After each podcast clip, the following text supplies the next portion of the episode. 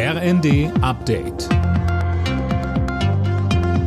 Stündlich neu. Auf den Punkt informiert. Ich bin Nanju Kuhlmann. Guten Abend.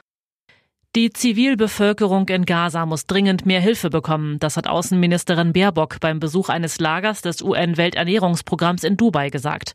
Die Versorgung der Menschen mit Lebensnotwendigem sei auch ein zentrales Sicherheitsinteresse von Israel, so Baerbock im ersten.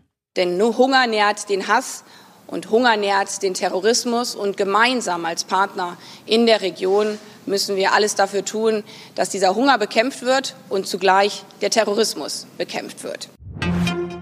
Zum Ende ihres dreitägigen Parteitags in Berlin hat die SPD gefordert, mehr Geld in die Bildung zu stecken.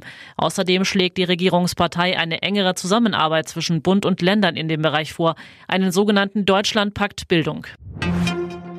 Auf der Weltklimakonferenz in Dubai wird weiter um Fortschritte in Sachen Klimaschutz gerungen. Deutschland will mit einem Bündnis mit anderen Ländern für ambitioniertere Ziele kämpfen. Mehr von Max Linden.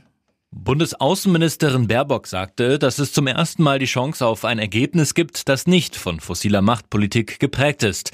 Zuvor hatte der Präsident der Konferenz gesagt, dass er mit den bisher erzielten Fortschritten unzufrieden ist. Für Kritik sorgte insbesondere ein Aufruf mehrerer Erdöl exportierender Länder, alle Beschlüsse gegen fossile Energien zu blockieren. Die Verhandlungen sollen pünktlich am Dienstag enden.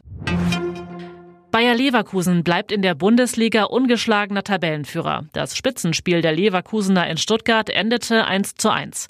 Außerdem trennten sich Köln und Mainz 0 zu 0. Für das Pokal-Viertelfinale wurden folgende Partien ausgelost. Saarbrücken Mönchengladbach, Hertha BSC Kaiserslautern, Leverkusen gegen Stuttgart und St. Pauli gegen Düsseldorf. Alle Nachrichten auf rnd.de